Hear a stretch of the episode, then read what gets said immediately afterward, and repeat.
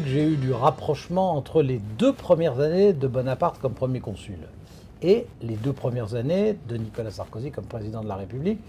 Euh, ça m'est venu quand euh, Nicolas Sarkozy était ministre de l'Intérieur, à cause de son style, de sa façon de procéder, de sa manière de se mettre en scène, de son déjà omniprésence, euh, de cette espèce d'activisme perpétuel, de ce goût de la vitesse et du mouvement.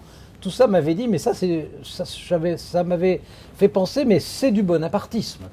C'est-à-dire, c'est à la fois de l'autoritarisme et du réformisme. C'est de la personnalisation du pouvoir et, c'est un côté instinctivement iconoclaste. En dehors des préjugés, des tabous, des, codes habituels, des rituels.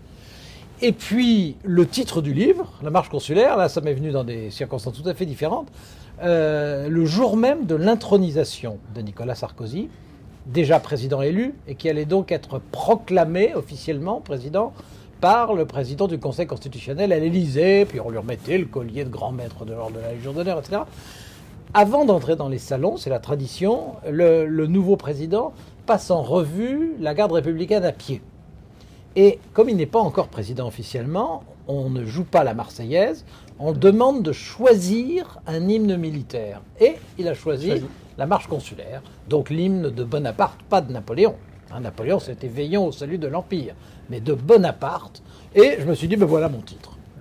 Alors, vous indiquez euh, au, départ de votre, de votre livre qu'il y a entre les deux périodes, mai 2007 et la prise de, fonction du mm. premier consul Bonaparte, des, coïncidences dans, dans l'histoire. Les deux arrivent à un moment où la France vient de traverser de grandes épreuves, plus grandes à l'époque de Bonaparte, où c'était dix ans de révolution, de guerre civile, de guerre avec le reste de l'Europe, bien entendu, et euh, c'était en même temps une période de crise financière terrible. Il venait d'y avoir ce qu'on appelait la banqueroute des deux tiers, c'est-à-dire en fait c'était l'État qui était en faillite. Il y avait des assignats qui ne valaient plus rien comme monnaie, etc. Donc c'était crise sociale, crise morale. On était dans une période de corruption épouvantable avec le directoire et crise financière. Nicolas Sarkozy est arrivé après 30 ans de crise, c'est-à-dire euh, une période pendant laquelle on avait l'impression que la France ne sortait jamais du tunnel, ne sortirait jamais du tunnel. Et dans les deux cas, je pense qu'ils se sont imposés parce qu'ils sont apparus à la fois comme des hommes d'ordre, je dirais même des remetteurs en ordre et d'autorité, parce qu'il y a autoritarisme dans les deux cas, et puis que, en même temps, ce sont des personnalités réformatrices. Il ne s'agissait pas de rétablir ce qui existait avant. Il s'agissait de changer les choses. Et je pense que c'est ce qui, les rapproche au-delà des différences d'époque. Oui, bien sûr. Alors Nicolas Sarkozy, parmi les différences liées aux différences d'époque, est un homme médiatique. Alors pour vous, euh, journaliste euh, de l'audiovisuel, euh, vous êtes aussi journaliste de la presse écrite, est-ce que vous, avez perçu dans la nécessité de faire ce livre, la nécessité aussi d'expliquer un peu ce que Sarkozy dit tellement vite en, en bondissant d'un point à un autre. J'ai eu le sentiment que vous aviez eu un souci de pédagogie que vous avez magnifiquement bien rempli d'ailleurs.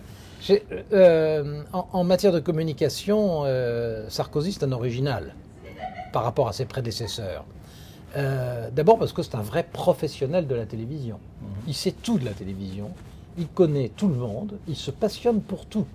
Bien sûr pour les présidents de chaîne pour avoir les meilleurs rapports possibles avec eux, mais aussi les journalistes qu'il connaît un à un depuis très longtemps, mais aussi bien les animateurs de variété, les présentateurs, les grands réalisateurs, tout ça le fascine et il pense depuis longtemps que c'est un instrument de pouvoir incomparable, que l'univers des Français, c'est l'univers de la télévision, et qu'à travers la télévision, il peut arriver à influencer plus que par n'importe quelle autre méthode. Alors, très souvent, on croit qu'il s'agit de subordination. C'est plus subtil que ça.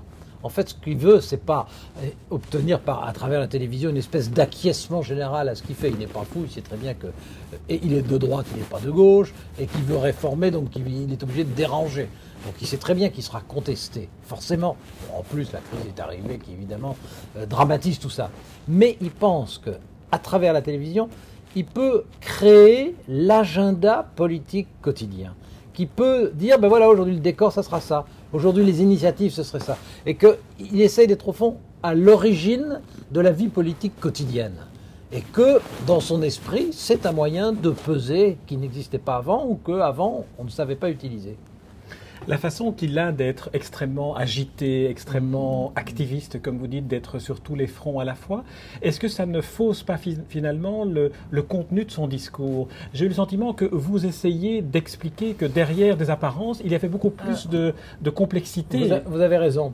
Je crois que le paradoxe, c'est que comme il s'exprime sans arrêt, comme il s'exprime de façon souvent très spontanée, voire très imprudente, euh, il donne le sentiment euh, d'une espèce de, de, camailleux du politique. Et que, euh, du coup, après, il n'est pas toujours compris comme il voudrait l'être. Et ce que j'ai essayé de faire, c'est derrière l'exubérance de sa communication, de montrer à la fois qu'il y a des lignes et des objectifs qui existent, mais que ces lignes et ces objectifs ne sont pas réductibles à une étiquette politique et encore moins aux catégories classiques. C'est un grand briseur de catégories. Et je crois qu'en ça, ça le rend à la fois plus compliqué à comprendre, incontestablement, et en même temps plus original. C'est quelqu'un qui ne passe pas par le chemin des clivages ordinaires. Il crée ces clivages en permanence. Il les crée quelquefois à son détriment. Il les crée peut-être quelquefois au détriment de la France, c'est pas exclu. Mais vous donnez l'exemple d'un discours qu'il a prononcé en Afrique, ou alors que la démarche était très, très. La démarche était généreuse, et, et, une phrase a tout cassé et a donné le sentiment que c'était une espèce de néocolonialiste borné, alors que le discours voulait dire le contraire. Mais ça lui arrive plus d'une fois. Quand il a voulu euh, récemment euh, lancer une grande réforme de la recherche et de l'enseignement supérieur. Il a réuni à l'Élysée tout ce que la France compte comme chercheurs brillants. Et devant ces chercheurs brillants qui savaient qu'il serait question d'une réforme, qui, comme tous les gens qui vont être concernés par une réforme, sont toujours un peu nerveux, il leur a dit en gros, la réforme en France, ça marche pas du tout, vous n'obtenez pas de résultats, vous cherchez, mais vous ne trouvez pas, faut me changer tout ça. Il a mis dans la rue tous les chercheurs français il y, a en permanence, euh, pratiquement une fois par semaine, plus de la moitié des chercheurs français qui défilent pour protester. Ils ont le sentiment d'être humiliés, d'être offensés, d'être sous-estimés. Et c'était euh, au moins maladroit. Et même, disons les choses, pas très malin. Vous donnez un autre exemple qui est plus lié à l'exercice du pouvoir, où on présuppose qu'il est extrêmement autoritariste et qu'il a fait de la fonction présidentielle quelque chose de beaucoup plus excessif que les présidents précédents. Or, vous démontrez qu'en fait, le Parlement a beaucoup plus de facultés de contrôle. Alors, c'est effectivement une question qui est assez curieuse et sur laquelle je pense qu'il y a eu beaucoup de contresens. D'un côté, il y a une concentration du pouvoir en sa faveur et il y a une présidentialisation accentuée de la France. C'est incontestable. Et en même temps, il a lui-même non seulement organisé, mais imposé à la force du poignet, parce que sa majorité parlementaire n'en voulait pas, une extension des pouvoirs du Parlement. Alors la gauche a dit au début, c'est pas vrai, il n'y aura pas ces pouvoirs. Ce sont des histoires. Il y a ces pouvoirs, et on le voit déjà aujourd'hui. Je prends deux exemples. Avant, c'était le gouvernement français qui était maître de la totalité de l'ordre du jour, sauf un jour par mois. Maintenant, il sera maître de l'ordre du jour une semaine sur deux très différent. Avant, les textes qui étaient votés, discutés et votés en séance plénière étaient automatiquement les textes du gouvernement, même s'il y avait des amendements parlementaires. Aujourd'hui, ça sera le texte des parlementaires. Ça inverse aussi le, rôle de chacune des deux parties. Je pourrais vous prendre beaucoup d'exemples de genre. Euh, il a élargi les pouvoirs du Parlement, qui en avait besoin, puisque le Parlement français était quand même le plus faible d'Europe tout en élargissant ses propres pouvoirs. Et il est probable, en élargissant, plus exactement, il a constitutionnellement élargi les pouvoirs du Parlement tout en élargissant pratiquement les siens, ce qui n'est pas la même chose. Dans un cas, c'est juridique, dans l'autre, c'est pratique. Bon, mais on peut penser que s'il a élargi les pouvoirs du Parlement, c'est parce qu'il savait que de toute façon, il ne pourrait pas s'empêcher d'élargir ses propres pouvoirs et qu'il y fallait un équilibre, sauf à, se faire attaquer et, traiter de tyran. Bon, ce qui en France arrive assez facilement quand même. Bon, mais euh, c'est quelque chose qui a été assez peu compris. J'ai le sentiment que, vous sous-entendiez, ou, en tout cas entre les lignes de lire, qu'il il, s'était imposé lui-même ce contrôle. comme absolument. comme s'il avait peur de lui-même. Mais je pense que je pense qu'il considère qu'il est son principal adversaire. D'abord, faute d'opposition politique puissante. Ensuite, parce qu'il se connaît assez bien. Il sait qu'il sera toujours euh, un accélérateur, mais qu'il manquera toujours un peu de frein. il sait qu'il sera, euh, qu'il aura de l'imagination, de l'initiative, mais pas forcément de la perspicacité ou du réalisme. Et donc je crois qu'il est conscient lui-même que son intérêt est d'être contrôlé. Je pense qu'il a cherché, d'une certaine manière, avec le Parlement, il a cherché un autocontrôle. Un de vos chapitres s'intitule L'idéologie de Sarkozy. Et vous indiquez qu'il n'est pas un idéologue. Et en même temps, dans la chronologie des, des récents présidents de la République en France, vous indiquez finalement une alternance entre des intellectuels ou des idéologues et puis des pragmatiques. Oui. La, France est assez snob, comme vous savez, et les Français, euh, qu'ils lisent eux-mêmes ou qu'ils ne lisent pas, bon, ils lisent pas plus que les autres, mais donnent au statut littéraire et à la position d'intellectuel un avantage supplémentaire. Ils aiment bien les présidents de la République qui passent pour être en même temps des grands intellectuels.